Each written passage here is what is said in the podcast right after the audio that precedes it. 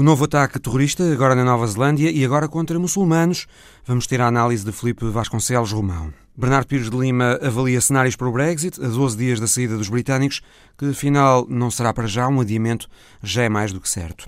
Vamos ter ainda nesta visão global a reportagem de Rosário Salgueiro sobre a situação ainda difícil das vítimas da guerra na Síria, nove anos depois do início do conflito. As potenciais ameaças ao acordo de paz na Colômbia, as ameaças ao ambiente na imagem da semana de Paulo Dentinho e a história de um pedido de casamento que deu direito à prisão. Foi no Irão e foi um problema de costumes. Boa tarde, bem-vindos.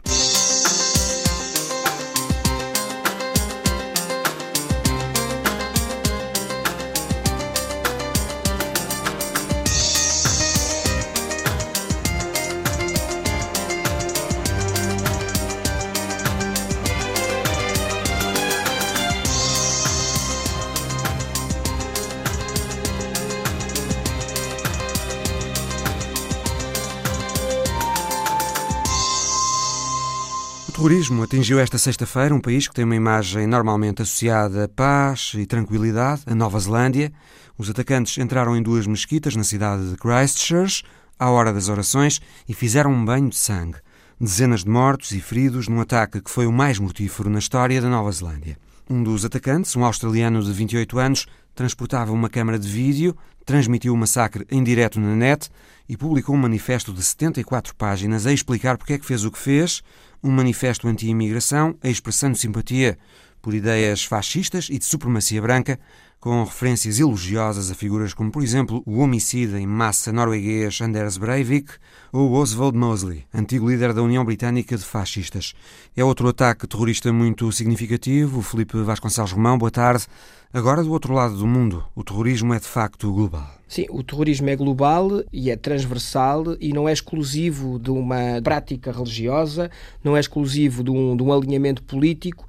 Um, o que vimos nestes dias foi efetivamente um atentado, um atentado terrorista, desta vez. Em que, uh, desta vez, as vítimas são os muçulmanos. As vítimas são os muçulmanos, revela que efetivamente o terrorismo e islamismo não, vão, não, não são exclusivos, uh, não têm uma ligação necessária e direta um com o outro e que também temos aqui a extrema-direita, a sentir-se incentivada, provavelmente, ou não é extrema-direita, há alguns militantes da extrema-direita, incentivada por uma série de, de, de discursos de ódio eh, que foram ganhando espaço eh, nos últimos anos do ponto de vista político, porque quando vemos um atentado islamista, se acentuamos o papel eh, do discurso do ódio praticado por, pela militância radical, por movimentos radicais, por mesquitas radicalizadas, nós aqui também temos que perceber que o discurso é importante. Eh, e que a vitória e o espaço mediático que foi ganhando e político que foi ganhando a extrema-direita nos últimos anos, no Brasil, de Bolsonaro, em França, com Marine Le Pen, nos Estados Unidos, com Donald Trump, este ganho de espaço mediático também incentiva ações radicais que, de certa forma, podem sentir conforto e legitimidade pelo espaço que esse discurso começa a ganhar. O discurso anti-imigração. O discurso anti-imigração, o discurso é anti-islão, é, é, global e hoje é. Vemos-lo agora na Nova Zelândia. É, é global antípodas. e hoje é praticado por responsáveis políticos, nomeadamente pelo responsável político do mais importante e do Estado com mais peso político, militar do mundo, que são os Estados Unidos. E, nesse sentido, esta normalização do discurso anti-imigração e do discurso radical uh, incentiva uh, que determinados agentes uh, radicalizados aqui também, mas à direita, atuem e levem a cabo ações desta natureza. Nós não podemos fazer o discurso só quando, quando nos convém e quando este discurso afeta o que é diferente das nossas, da, da, da cultura ocidental. E isso acontece quando há uma ação levada a cabo por uma célula islamista radical, uh, que, inspirada uh, pela, pela, pela, visão radical do Alcorão, pratica essa ação, inspirada por quem, a muitos quilómetros de distância, uh, numa espécie de franchising, o, o, o, inspira a partir de, de, de, da Síria, a partir do Afeganistão, o inspira a cometer na Europa ou nos Estados Unidos esse tipo de atentados. Aqui estamos perante um caso semelhante, mas que até acaba por ser mais grave, porque o discurso de inspiração vem muitas vezes de quem tem poder político efetivo. Não podemos esquecermos que na semana que agora acaba também tivemos no Brasil uh, um atentado contra uma escola em que morreram 10 pessoas e que já está mais do que comprovada, uh, apesar de terem sido levado a cabo por dois, dois, dois jovens, um salvo erro com 17 e outro com 25 anos. Já está mais que provado, pelo que foi verificado das redes sociais, o posicionamento político e o que é que inspirava aquelas pessoas. E quem é que tinham como referências públicas e políticas. Isto depois entra-nos numa, numa escalada demencial em que eh, nós vemos os responsáveis, por exemplo, do governo brasileiro a dizer, como vimos Donald Trump uh, no ano passado, uh, e quando se viu perante situações semelhantes a esta, a afirmar que o que era necessário é ter mais armas e que se os professores e funcionários das escolas estivessem armados, como responsáveis do partido, como um senador do partido Bolsonaro disse esta semana, este massacre teria sido evitado. Este massacre é responsabilidade da inspiração e do discurso, no caso, do, no caso da Nova Zelândia, do discurso anti-imigração, do discurso anti-islão, no caso, uh, no caso do Brasil, por um discurso de radicalização política e de banalização do uso das armas. E isto também é política e isto também é terrorismo. Independentemente, eh, Felipe, dos discursos dos, eh, dos políticos, o mundo terá de encontrar novas formas de lidar com o fenómeno da imigração. Eh, mas para encontrar novas formas de lidar com o problema da imigração, tem que racionalizar a questão da imigração. Na Europa, por exemplo, fazem falta imigrantes. Fazem falta imigrantes eh, pela própria sobrevivência demográfica da Europa. Pelo mais básico. Por, As populações a, a, eh, nem sempre parecem entender isso. Até a partir de uma perspectiva egoísta, até a partir de uma perspectiva egoísta e não altruísta, a imigração faz falta a quem a recebe. Agora, se as populações, a população norte-americana percebe isto, nós não podemos esquecer que Donald Trump ganhou legitimamente as eleições, mas que não tem uma maioria social do seu lado. Aliás, nós já vimos por estes três anos que Trump governa exclusivamente para contentar a minoria que lhe pode permitir ter uma maioria política. A maioria dos norte-americanos não é favorável ao muro, não é favorável ao discurso anti-imigração. Na Europa, o cenário é mais complexo, porque nós temos países e temos contradições enormes na Europa, em que países que não são receptores de imigração, como a Hungria, são, lideram o discurso anti-imigração. As pessoas, não, os imigrantes que vêm do, do, da África ou do Médio Oriente não querem ir para a Hungria. Querem atravessar, quanto muito, a Hungria para chegar à Alemanha, à França, onde quer que seja. Portanto, há aqui aspectos que, enquanto não houver uma diminuição da emotividade no debate, e enquanto não imperarem os fatores racionais e os instrumentos de análise racional, nós não vamos ter uma alternativa que não sejam paliativos, sobre paliativos ou uh, tentativas de remendar alguma coisa para adiar um problema, como é o caso da, do financiamento que foi dado à Turquia uh, para reter os imigrantes uh, e para não, não nos permitir a sua entrada na União Europeia. Felipe Vasconcelos Romão, que ainda voltaremos a ouvir neste programa, vamos escutá-lo sobre a situação na Colômbia, mas para já o Brexit já só faltam 12 dias para a data definida para a saída do Reino Unido e continua sem se saber afinal o que vai acontecer. Certo é que os deputados britânicos decidiram que não querem sair da União sem um acordo e querem um adiamento do prazo de saída que já não vai ser o dia 29 de março. Entretanto, já na quarta-feira, o Parlamento de Londres vota pela terceira vez um acordo de saída apresentado pela Primeira-Ministra e na quinta e na sexta Há Conselho Europeu em Bruxelas para apreciar tudo isto. É este o tema da conversa já a seguir com outro dos comentadores de política internacional da Antena 1, Bernardo Pires de Lima. Bernardo, em três dias consecutivos, o Parlamento Britânico chumba pela segunda vez o acordo de saída, apresentado por Theresa May, chumba a possibilidade de uma saída do Reino Unido sem acordo e aprova o adiamento da data de saída. Agora, por quanto tempo será esse adiamento? depende do que sair quarta-feira da nova votação, a terceira do acordo de May. O roteiro destes três dias é um, é um roteiro eh, bastante previsível. Uh, não é por acaso que ela enunciou a, a sequência a 26 de fevereiro, quando uh, discutiu a sua estratégia na Câmara dos Comuns. E, e, portanto, seguiu o roteiro, o plano A chumbado, o plano B chumbado, uh, a via da, do período de extensão. Essa clarificação do período de extensão é aquilo que vai ditar a existência de uma unanimidade a 27 ou não. Ou seja, é preciso clareza sobre se é preciso mais tempo, quanto tempo para aprovar a versão terceira uh, do, do acordo em sede parlamentar, depois se coincide ou não com uma certa obrigatoriedade uh, política e jurídica de organizar, organizar eleições no Reino Unido para o Parlamento Europeu. Portanto, os calendários não, não são não podem ser dissociáveis da, do período eleitoral. Uh, e em terceiro lugar, para que questões é que é preciso tempo de forma a uh, poder o acordo ser aprovável. E nada disto é claro, não é? Aliás, a política britânica está mergulhada numa, numa tal falta de clareza, numa tal uh, imensidão de, de, de, caos processual que fica difícil uh, perceber que condições políticas é que ainda sobram à, à Primeira-Ministra. Porque uma Primeira-Ministra que tem, no espaço de três meses, a primeira e a terceira maiores derrotas da história do Westminster, que tem 35 demissões no seu governo, no espaço de um ano e meio, que tem uh, a perda do controle do processo negocial, a perda do controle da maioria com os unionistas, que tem a sua bancada parlamentar completamente partida em cacos, que não tem diálogo institucional com as oposições, que não tem um rumo, uh, que perdeu o governo, perdeu o país e perdeu a negociação do acordo, uh, como é que sobrevive? Em condições normais, a Primeira-Ministra já não estava em funções e, portanto, já tinha suscitado eleições antecipadas. Eu acho que o período de extensão, se for curto, é porque há algumas condições para a aprovação de um acordo a curto prazo. Se for de longa duração, acho que só será aprovável uh, entre os 27 com a condição de realizar eleições antecipadas, que podem ir, as, os partidos podem ir a jogo com uma clara mensagem até sobre referendar novamente a questão.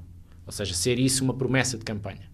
Além da clarificação que é desejável que cada candidato, cada partido, tenha em relação ao processo. Reversão do processo uh, um outro acordo com que condições negociais. Uh, este acordo, mas, por exemplo, tirando a questão da, do backstop do acordo, pondo num protocolo à parte, por exemplo, Uh, portanto, o período, no fundo, o período eleitoral serviria para clarificar as posições dos partidos que estão, neste momento, numa selva de fações internas a, a tentar que uh, as direções não sucumbam a, essa, a esse estilhaçar parlamentar. Continuem aberta essa possibilidade de um referendo, apesar de ter sido uh, chumbada a emenda que poderia ter posto em marcha desde já o, o processo legislativo no sentido desse referendo, não é? Certo. Eu, quando falei do referendo, falei numa lógica de clarificação em sede de eleições antecipadas e em sede de campanha e, portanto, aquilo que é votado em emenda parlamentar já não teria validade. Estamos a falar aí de um, uma espécie de tiro de partida do nível zero, não é?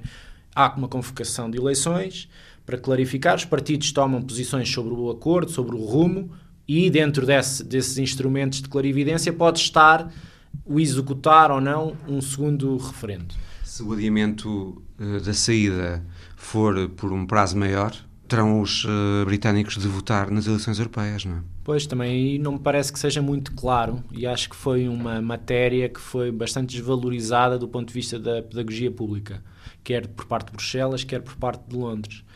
É evidente que para Londres é incomportável politicamente dizer um governo dizer que, afinal, no fim deste processo, que não chegou a bom porto, ainda vamos ter que realizar eleições quando 17 milhões de eleitores em 2016 votaram pela saída exatamente para não participar mais no processo uh, europeu comunitário. Acrescentando aí uma tónica, outra tónica bizarra a todo este processo. Não é? Pois é, por isso que eu digo que essa pedagogia sobre a realização ou não de eleições, como é que os mandatos dos parlamentares britânicos se podem estender até uh, terminam com o período eleitoral, 26 de maio, ou podem legitimamente continuar em funções até à tomada de posse do novo Parlamento, que é 2 de julho. Não parece que isto seja claro. E é nesta falta de clareza que depois se abre mais uma frente de disputa, que era desnecessária. Renegociar o acordo de saída é que parece estar completamente fora de questão. Os parceiros europeus parecem excluir isso absolutamente, não é? Isso são as declarações todas públicas, não tenho dúvidas que esse é o.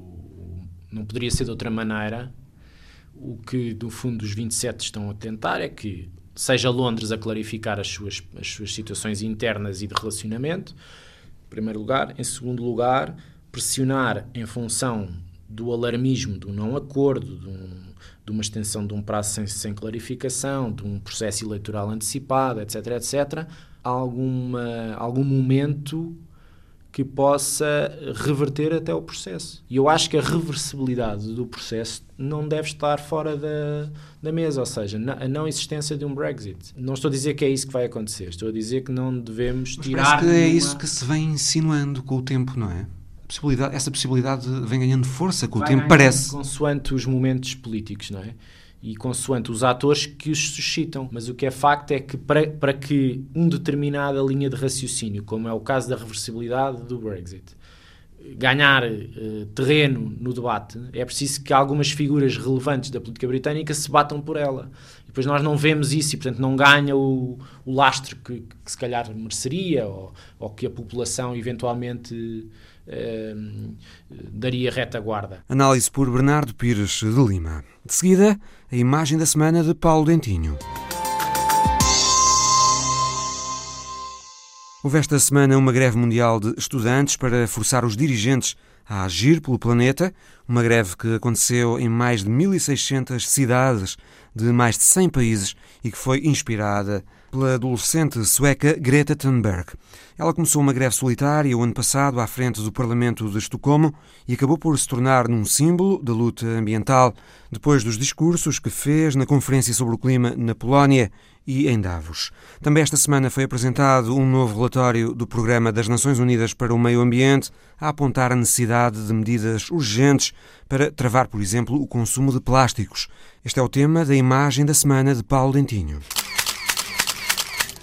É apenas um caranguejo dentro de um copo de plástico submerso na maré ao largo das Filipinas.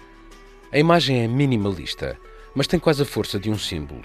Dá-nos conta da degradação acelerada do planeta. E se remete de imediato para o uso do plástico no nosso cotidiano, tem em pano de fundo uma série de outros alertas: aquecimento climático, declínio da biodiversidade, catástrofes naturais. My name is Greta Thunberg. I am 15 years old and I'm from Sweden. Os alarmes sucedem-se. Incêndios e canículas multiplicam-se, o gelo acelera-se. Ou como não referir o réquiem anunciado dos insetos e as suas consequências em inúmeros outros ecossistemas naturais. E se os exemplos são vários, o detonador é sempre o mesmo. O ser humano na sua versão de cidadão consumidor. Our biosphere is being sacrificed so that rich people in countries like mine Só em vestuário, por exemplo, com mais de 100 mil milhões de peças vendidas em cada ano, o custo ecológico da moda descartável mete-se em poluição. Toneladas de gás de efeito de estufa lançados na atmosfera, milhões de micropartículas em plástico lançadas nos oceanos. Mas regressemos à fotografia. Ela faz parte de um estudo para a organização Greenpeace e foi amplamente reproduzida da espanhola EFA à britânica BBC. Fala-nos do plástico, esses mais de 50 quilos por pessoa em cada ano, que são da nossa responsabilidade, da responsabilidade de cada um de nós. São dejetos que aniquilam e envenenam várias centenas de espécies animais. Não. Bem vistas as coisas, não é apenas um caranguejo dentro de um copo de plástico submerso na maré ao largo das Filipinas. You say you love your children above all else, and yet you are stealing their future in front of their very eyes. A imagem da semana por Paulo Dentinho.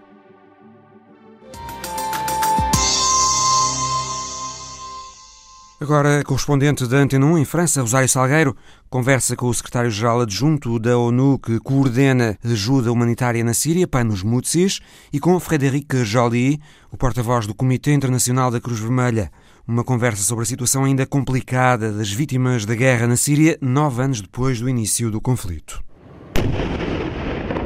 A guerra na Síria entra no nono ano. Já provocou meio milhão de mortos, entre eles muitas crianças. Só o ano passado morreram mais de 1.100, conta a Unicef. Este ano, cada dia que passa, há pelo menos a morte de um menor. Mortos nos combates de fome, de frio ou de doença. A maioria destas vítimas tem menos de 5 anos. Uma emergência humanitária é necessária em todo o país, admitem as Nações Unidas. Estes dados estiveram durante três dias sobre uma mesa de Bruxelas na conferência para pedir doações para a Síria. Numa entrevista ao Visão Global, o secretário-geral adjunto das Nações Unidas, responsável pela coordenação da ajuda humanitária, admite que a Síria vive como nunca uma grave crise. Estamos a pedir 3.300 milhões de dólares para ajuda financeira dentro da Síria e há um pedido também de cerca de 5.500 milhões para ajuda aos países vizinhos. Estamos a entrar no nono ano da guerra e continua a haver necessidades enormes. Perto de 12 milhões de pessoas estão a precisar de apoio urgente. Há mais de 6 milhões de pessoas deslocadas dentro da Síria. É muita gente. Há mais de 4 milhões e meio de refugiados nos países vizinhos. Não é só a questão da ajuda humanitária, não é só água, comida e medicamentos que são necessários. Aquelas pessoas precisam de proteção mais do que qualquer outra coisa. Estamos em 2019 e continuamos muito preocupados com novas situações de pessoas deslocadas e com a proteção de civis apanhados no meio de hostilidades. Não sabemos o que se passa em Idlib, não sabemos o que se passa no Nordeste. Não há liberdade de circulação. Há problemas relacionados com violência de género problemas com a proteção das crianças, incluindo crianças que são recrutadas para a guerra. Há problemas de solos contaminados, minas antipessoais, munições que não explodiram. Portanto, estamos em 2019 e continuamos com uma situação dramática na Síria. Panos Mutsis é secretário-geral adjunto da ONU, responsável pela coordenação humanitária na Síria. Gostaria que comentasse para o Visão Global declarações de governantes de países vizinhos da Síria, como o Líbano, por exemplo, que garantem que a Síria está em condições de receber os refugiados. A posição das Nações Unidas no que diz respeito aos regressos é que as condições na Síria não são ainda as ideais para esses regressos. Dito isto, verificamos que houve mais de 1 milhão e 400 mil regressos espontâneos de pessoas deslocadas às suas terras em 2018. 95% desses regressos foram de pessoas que estavam deslocadas dentro da Síria. Aos sírios que quiserem regressar voluntariamente, nós vamos ajudá-los a fixarem-se outra vez nas suas terras. Apoiamos na alimentação, na saúde, na reabilitação de escolas e de centros de saúde. Providenciamos alguns meios de subsistência e apoiamos com projetos que ajudem as pessoas a subsistir subsistirem por si próprias. Podemos dizer que há uma geração perdida de sírios? Há mais de 2 milhões de crianças na Síria que não vão à escola e isso é muito dramático, porque a educação implica, como é óbvio, haver estabilidade e um ambiente seguro para as crianças, mas também pode significar a paz futura da Síria. Por isso, devemos fazer tudo o que pudermos para ajudar aquelas crianças, para lhes dar alguma normalidade e a oportunidade de irem à escola. Isso é muito importante, mas não podemos esquecer que o primeiro responsável pela paz e estabilidade é o governo da Síria. A comunidade internacional pode apoiar até certo ponto, mas cabe ao próprio povo sírio levar por diante a tarefa de segurança, da paz e da estabilidade and well-being and peace and stability, of course, is from, for the people of Syria to take it forward. O anúncio de retirada das forças americanas agravou a situação militar no terreno. Não há ainda uma previsão de fim desses combates. A situação uh, política no Nordeste continua indefinida. Apesar de haver discussões, contactos diplomáticos ao mais alto nível entre Washington, Ankara, Moscou, Damasco, etc., do ponto de vista humanitário, há no Nordeste 1 milhão e 700 mil pessoas que precisam de ajuda e nós queremos garantir que vamos continuar a poder ajudá-las e uh, assegurar-lhes a proteção. A proteção dos civis é vital.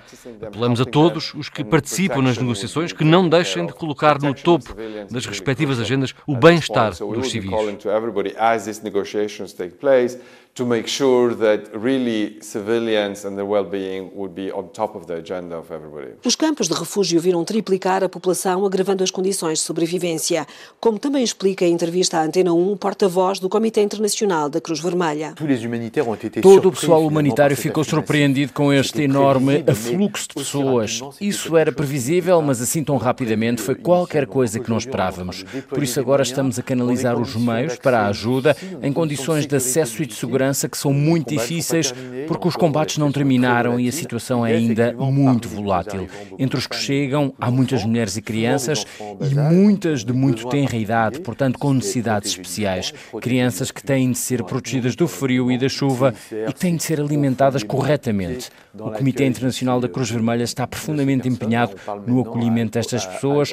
Por exemplo, no campo de Al-Ol, no nordeste da Síria, temos cerca de 70 mil pessoas a viver em condições muito difíceis. Estamos a conseguir distribuir diariamente 6.500 refeições a pessoas novas que vão chegando. Frederic Joly, porta-voz do Comitê Internacional da Cruz Vermelha, qual é a vossa posição em relação às crianças estrangeiras, filhas eh, do Daesh? A Unicef conta uh, 3 mil crianças de 43 estados. Temos crianças que não escolheram o destino que acabaram por ter e por isso é preciso que essas crianças sejam protegidas da melhor forma possível. É razoável pensar que essas crianças devem poder regressar aos seus países de origem ou então, se já nasceram nas zonas de guerra, devem poder viajar para os países de origem dos pais ou dos avós. O trabalho do Comitê Internacional da Cruz Vermelha é garantir que as pessoas mais vulneráveis nos conflitos armados são protegidas e tratadas de forma humana. A decisão sobre os repatriamentos é evidentemente política. São os Estados, as famílias, os advogados e os governos que devem avaliar cada caso. E depois da decisão política, coloca-se a questão logística de saber quais os repatriamentos ao mesmo tempo, quantos aviões, etc. Serão situações diferentes dependendo dos países e das decisões que cada um tomar. Será uma coisa que vai certamente durar meses. Entre estes milhares de crianças há três portuguesas. Um menino de dois anos, acompanhado pela avó Catarina Almeida, de 48 anos, o pai português e a mãe francesa morreram. E duas meninas de 1 e 4 anos, filhas de Vânia, que em 2014 se juntou ao Daesh com o marido muçulmano tunisino, que estará presumivelmente morto ou detido. As famílias portuguesas pedem o repatriamento para Portugal. O governo português ainda não tomou uma decisão. A reportagem de Rosário Salgueiro. Passou pelo Instituto Camões, em Lisboa, esta semana, o general colombiano César Parra León veio falar do projeto Territórios Sustentáveis para a Paz em Caquetá, uma região do sul da Colômbia, onde a guerrilha das Farc esteve muito ativa, uma região também muito marcada pelo narcotráfico. Esse projeto, financiado por fundos europeus e pelo Instituto Camões, é o primeiro da cooperação portuguesa na Colômbia, envolve iniciativas agrícolas e agroindustriais, reabilitação e construção de infraestruturas e está virado também para a integração de antigos guerrilheiros das Farc agora desmobilizados. O general Parra León, que comandou o setor de Caquetá e combateu as Farc nos tempos da guerra, lidera agora o envolvimento do exército colombiano na implementação dos acordos de paz. Parra León contou ao Visão Global que uma das grandes prioridades do exército da Colômbia agora é ajudar a reintegrar os antigos guerrilheiros. Há um grupo armado que se desmoviliza depois de tantos anos, como é a antiga FARC. Há um grupo armado que se desmobilizou depois de tantos anos, as antigas Farc, e os militares, nesta transformação decorrente dos acordos de paz que foram obtidos, garantem a essas pessoas a segurança nas regiões onde pertencem. Trata-se de aplicar os acordos que sempre respeitamos. Temos tentado que essas pessoas consigam a reintegração social definida pelo governo. Garantimos o acompanhamento, a legitimidade e o respeito pelos direitos humanos deste processo tão importante e do qual as Forças Armadas têm sido garante. Estamos presentes nas regiões mais difíceis, protegendo-as e garantindo a sua segurança. Onde as forças militares han sido, digamos que, garantes, han sido los mismos que han estado al frente en las regiones difíciles que han protegido y que han generado la seguridad. El proceso de paz. O processo de paz ainda divide a população colombiana. a população colombiana. Pues es un tema realmente político, é um tema que se genera desde as decisões. Essa é uma questão política que resulta das decisões que se tomam ao nível político. Neste momento, o que nos diz respeito a nós, forças militares, é garantir a maior segurança possível e combater as ameaças que persistem. Os bandos armados que ainda existem, o narcotráfico, as organizações criminosas ou a mineração ilegal. É para isso que nós, forças militares, estamos virados e isso vai gerando um ambiente diferente. Temos respeito institucional pelas políticas do Sr. Presidente da República e há conceitos e aspectos que são tratados ao nível da Presidência da República. do Sr. Presidente da República, há conceitos, há aspectos que los trata al nivel, de, el nivel del presidente de la República. Que lhe parece? A reconciliação nacional está a ser um desafio difícil para a Colômbia, o que parece? Reto difícil para a Colômbia. Sim, não, não, é, não é um reto fácil precisamente não é de facto um desafio fácil por causa de todos os problemas que podem acontecer, todas as inquietações, todas as insatisfações, por causa dos impactos negativos sentidos em algumas regiões onde há muitas críticas. Uns dizem que sim, outros dizem que não. A reconciliação é complexa. compleja. En ese proceso de la, de la, de la reconciliación, as forças militares têm contribuído para este processo de reconciliação. Temos ajudado, inclusive, temos permitido e facilitado a articulação de processos, permitindo, por exemplo, o acesso de entidades internacionais às regiões difíceis, ou facilitando que nessas regiões decorram trabalhos para melhorar as ruas e as estradas. Esse é um trabalho das forças militares junto das populações e em prol da reintegração. Para melhorar as carreteras Eso hace parte de las fuerzas militares con, con ese respeto y esa legitimidad en el tema de, de la población o el tema de la, de la, de la reincorporação. Há setores da população que ainda resistem ao exército depois de tudo o que se passou. Hay, hay áreas donde, Después de o que se passou. No, hay áreas que donde Há comunidades que sentem medo, que é diferente. Que Há regiões onde as pessoas têm medo, que é diferente. Regiões onde persistem bandos ou organizações criminosas que afetam a população. E por isso, as nossas forças militares realizam ações de controle territorial em todo o país, tentando gerar a confiança da população. De controle territorial, de operações, buscando generar a confiança com a população. Com sucesso? Com sucesso? Sí, en ese proceso se ha trabajado, ya se han Sim, temos eh, trabalhado muito nisso.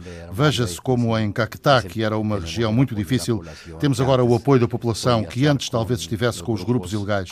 Trabalha-se para isso em toda a Colômbia e estamos a conseguir. Estamos a conseguir que a população tenha esperança nas suas forças militares e no Estado. a população, suas forças militares e o Estado.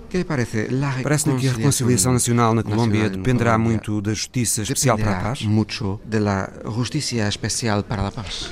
É um tema álgido. É uma questão muito crítica. É uma questão que está a ser tratada pelo Sr. Presidente por causa exatamente da sua complexidade e eu sobre isso gostaria de não me pronunciar. Por la complexidade? Por la de lo que na está vivendo.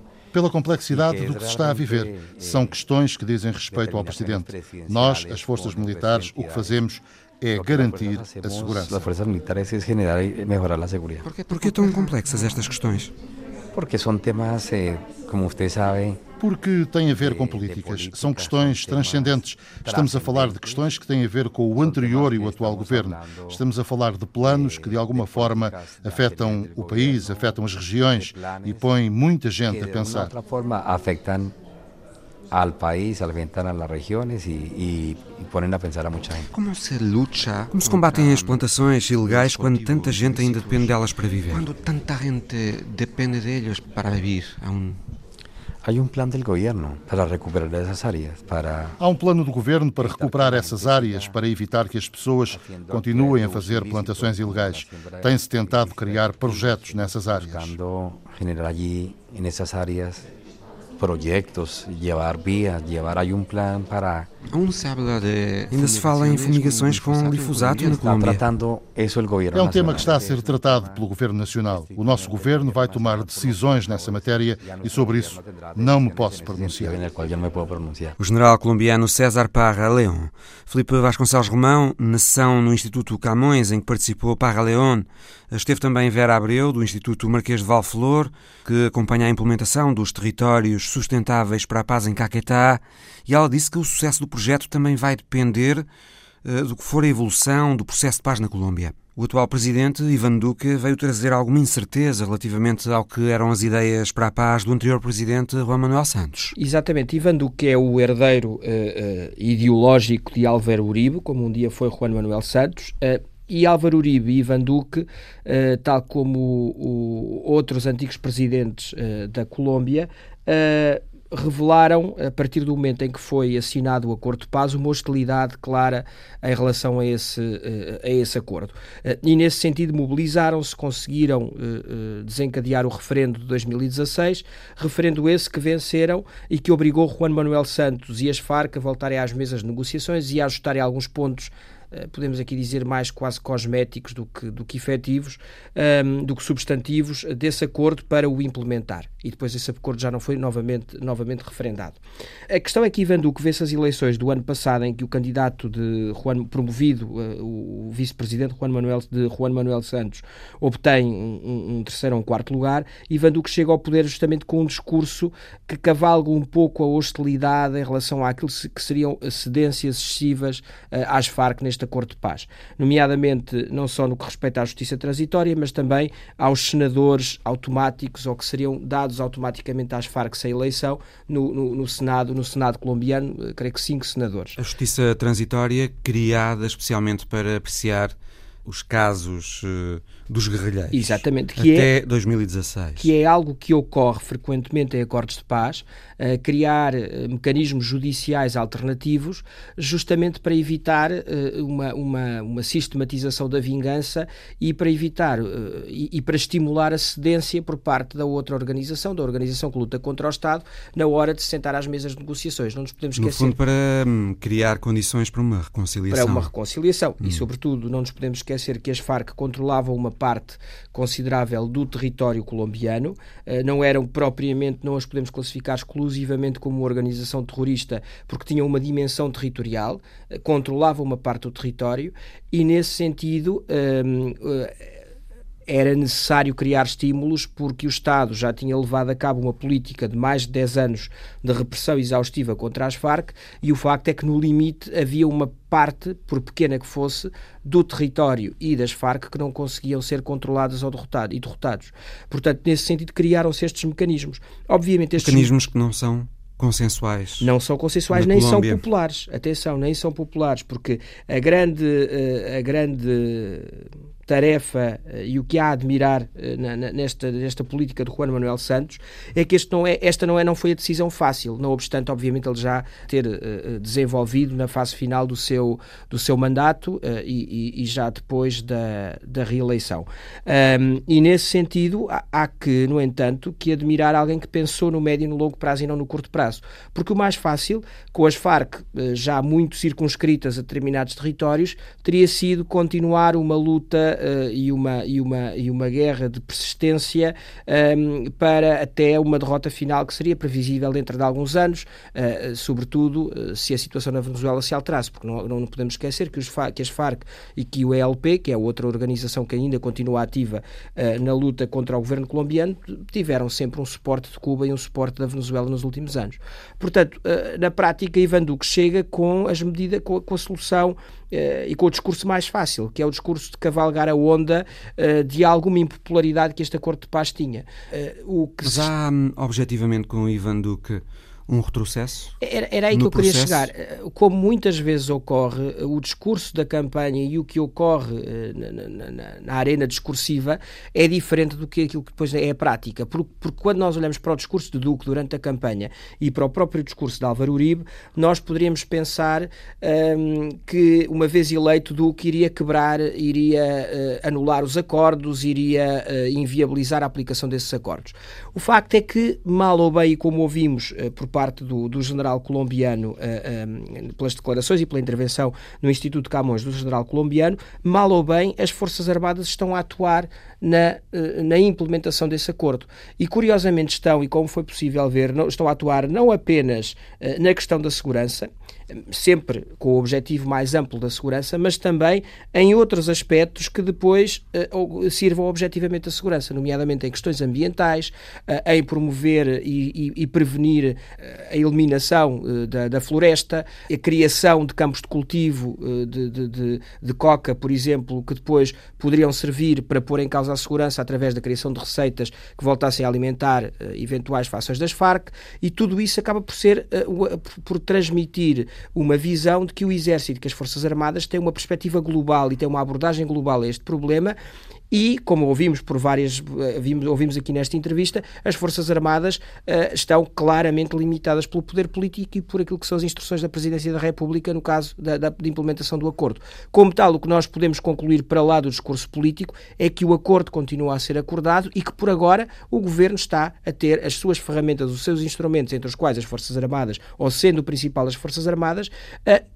a trabalhar no sentido da aplicação deste acordo. Com Ivan Duque voltou a levantar-se também a questão das possíveis fumigações dos campos de coca com glifosato, eh, que é altamente polémica.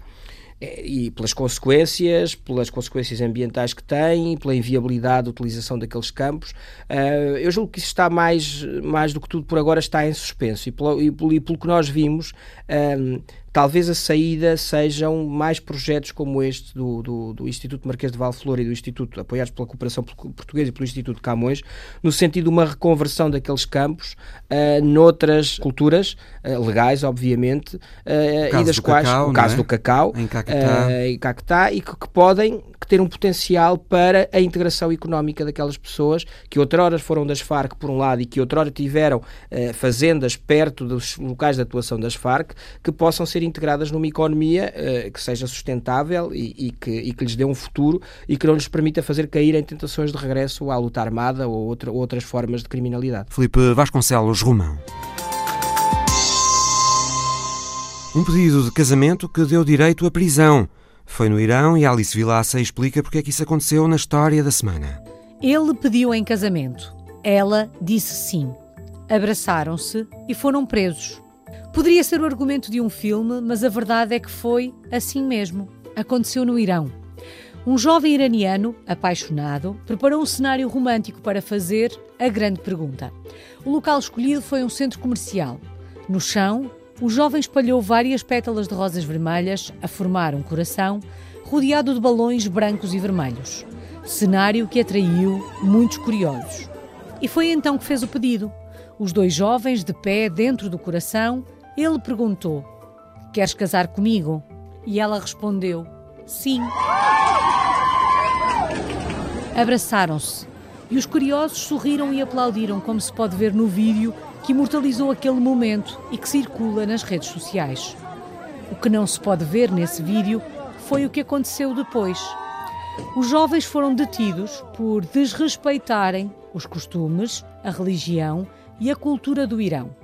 E a polícia de Arak, uma localidade muito conservadora da província iraniana de Markazi, disse mais disse que o casal cometeu um atentado à decência pública, influenciado pela degenerada cultura ocidental. Segundo as regras do país, as manifestações de afeto em público entre pessoas que não sejam familiares são absolutamente proibidas, o que torna aquele abraço uma ofensa digna de castigo à luz da lei. Nas reações, a sociedade iraniana divide-se entre os que defendem uma punição exemplar e estão contra a libertação do casal, e os que, por outro lado, estão solidários com o casal de noivos e criticam a justificação das autoridades. O casal acabou por sair em liberdade após pagar uma caução e vai agora esperar pelo veredito. O que começou como um romântico pedido de casamento acabou como um caso de polícia. Foi a história da semana de Alice Vilaça no final de mais um Visão Global. Boa tarde e bom domingo.